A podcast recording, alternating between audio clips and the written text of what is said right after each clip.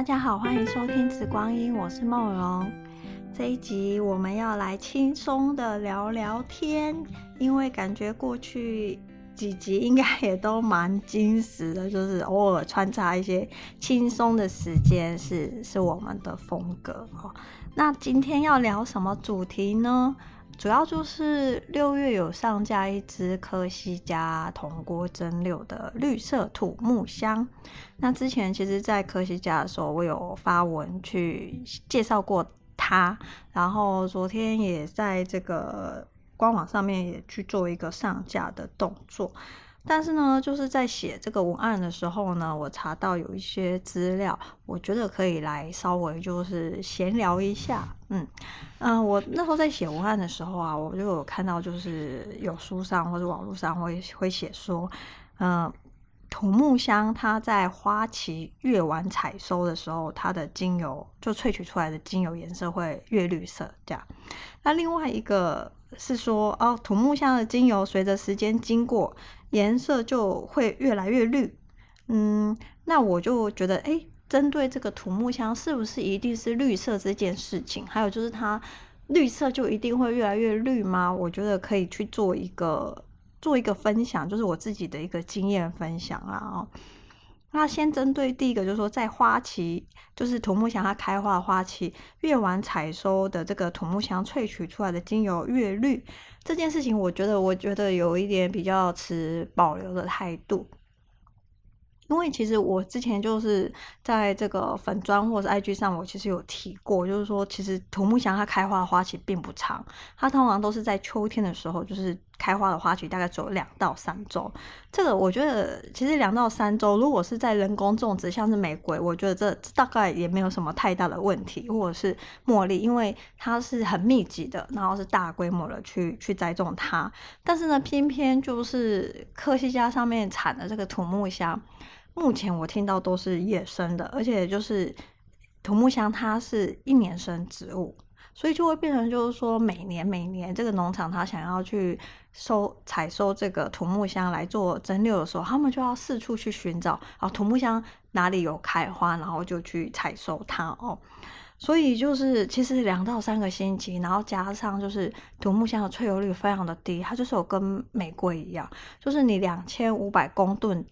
呃，两千五百公斤，大概只能采收，就是只能萃取出来一公升的土木香的精油，所以你就要想说，一公升，那你要在两到三周，然后要四处在岛上寻找，然后去采收两千五百公斤的这个土木香，嗯，我觉得就农场而言来说，呃，他一定会先求有有足够的植材可以萃取，对他来说就是最重要的事情了。那还要就是这些 农场，然后都等到可能比较呃花期两到三周的比较偏后面才去采收，让它的精油颜色比较深。这件事情，我觉得有一点点不太不太实际。就站在农场的立场而言哦，因为其实我这次拜访的农场里面，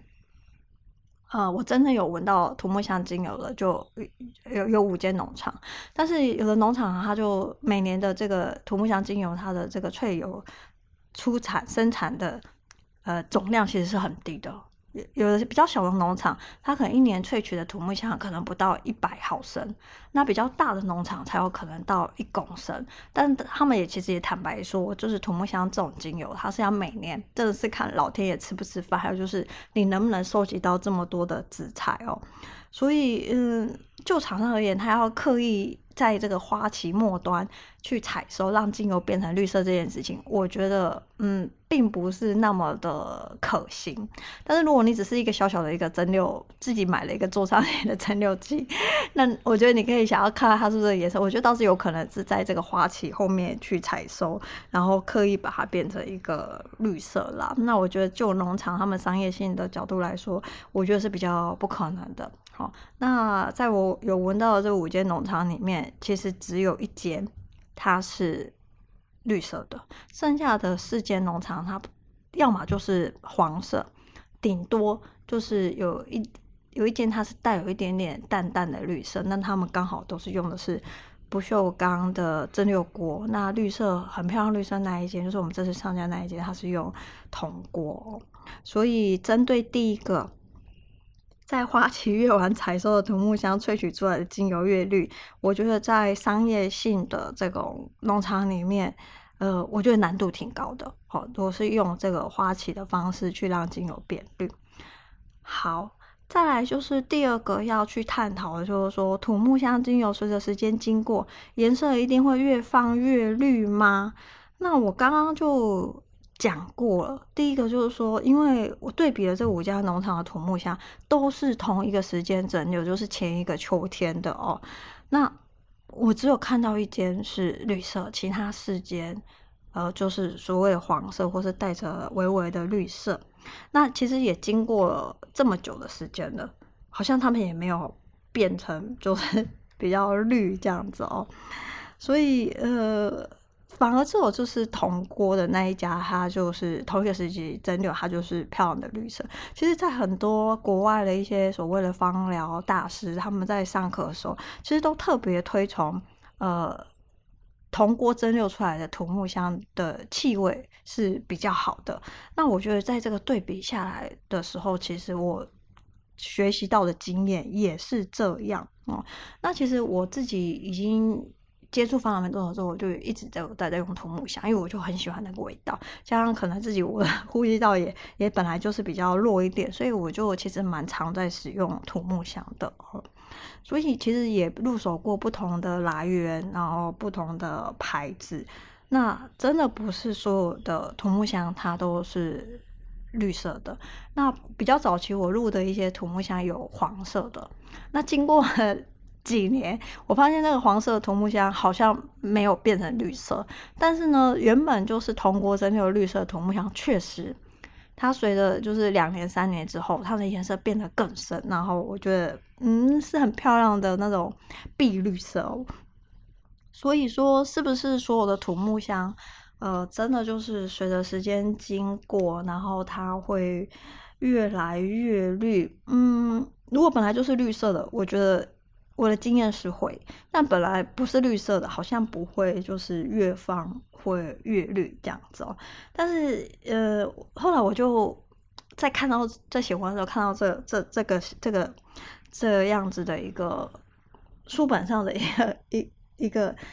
陈述，我就去问我身边的一些芳疗师朋友，我想说大家应该都有土木香嘛，就是对精油芳疗比较。做比较久的，然后就去问嘛，好，问一些前辈这样，他们就说他的经验跟我是一样，就是通过了，就是他们手上绿色，现在都已经变得很绿，但是呢，嗯，本来不是绿色的，好像也没有变绿哦，但是也可能就是我问的人，嗯，的经验是这样，那或许大家可以去观察，就是如果说你们手边有原本。不是绿色的土木香，那是不是随着时间经过，它会变成绿色呢？我觉得这个这个是可以去探讨的哦。只是我觉得，就我我今天想要去分享我的一个经验啦哦。那在写文案的时候，我看到的跟我的经验不一样，那我就比较持一个保留的态度哦。那其实这一次去科西嘉，其实是因为有些比较跟我比较熟的方老师朋友们。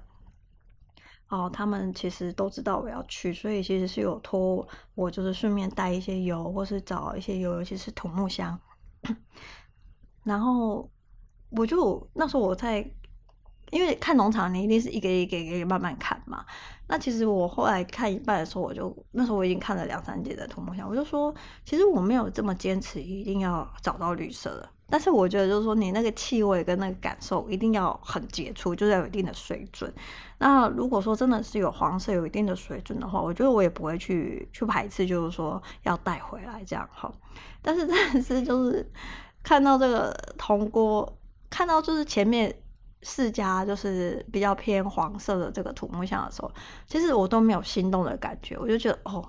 是淡淡的土木香，但是看到最后一家铜锅蒸馏的绿色土木香的时候，我就知道，心里就知道说啊，这个才是我习惯的那种非常馥郁，然后就是你一闻进去，你就觉得呼吸道 就都畅通的那种。我觉得这个才是我要的土木香，所以我就没有犹豫，我就直接就是问农场说，哎、我想要拿多少的土木香？但他们说没有了，就只有剩多少，我就说啊，那你有多少就都给我。那我就顺便说。顺便跟他们问说：“哎，我能不能去订即将蒸馏的这个批次的这个土木箱？他们说当然可以，但是就是说会借就要求我当下就要告诉他们我要的一个量，因为他说土木箱这个东西真的太抢手，所以要开始蒸馏的这个。时间越接近，其实很多订单就已经进来了。那只有先订，他才可以说：“哎，我保留这样子的量给你。”还有就是说，因为它是野生的东西，有些时候植物能不能生长出来，真的是要看那一年的气候，还有就是老天他赏不赏脸哦。所以，所以他就说：“嗯，先定的人，他一就是假设啊，好，可能就是订单可能有两公升，但是。”他这次萃取出来只有一公升，那一定是先给先来的人嘛？哦，我就说哦，那没有问题，我就直接跟他说我要怎样子的一个量哦，那他就说好，那他萃取出来的时候他会去通知我哦。所以我今天想要分享就是说，呃，我觉得就是书上看到的这两句话其实他没有错，确实有可能在做小实验的时候你会发现。呃，土木香它在花期越晚的时候萃取出来的精油越绿，但是我觉得在变成放成大规模的商业生产的时候，我觉得逻辑上我觉得是对于农场来说不太可行哦，因为你越晚去采收这个土木香花的时候，它的出油率会变低，而且它气味可能没有那么好哦，所以你为了要颜色，然后去追求越晚采收。我觉得这个是挺困难的，在实实物操作上是很困难。第二个就是随着时间经过，颜色会越来越绿吗？会。如果它本来就是绿色的话，绝对会越来越绿，而且是很漂亮的绿。那土木香因为它化学成分的关系，其实放五年，其实基本上是没有问题的哈。那。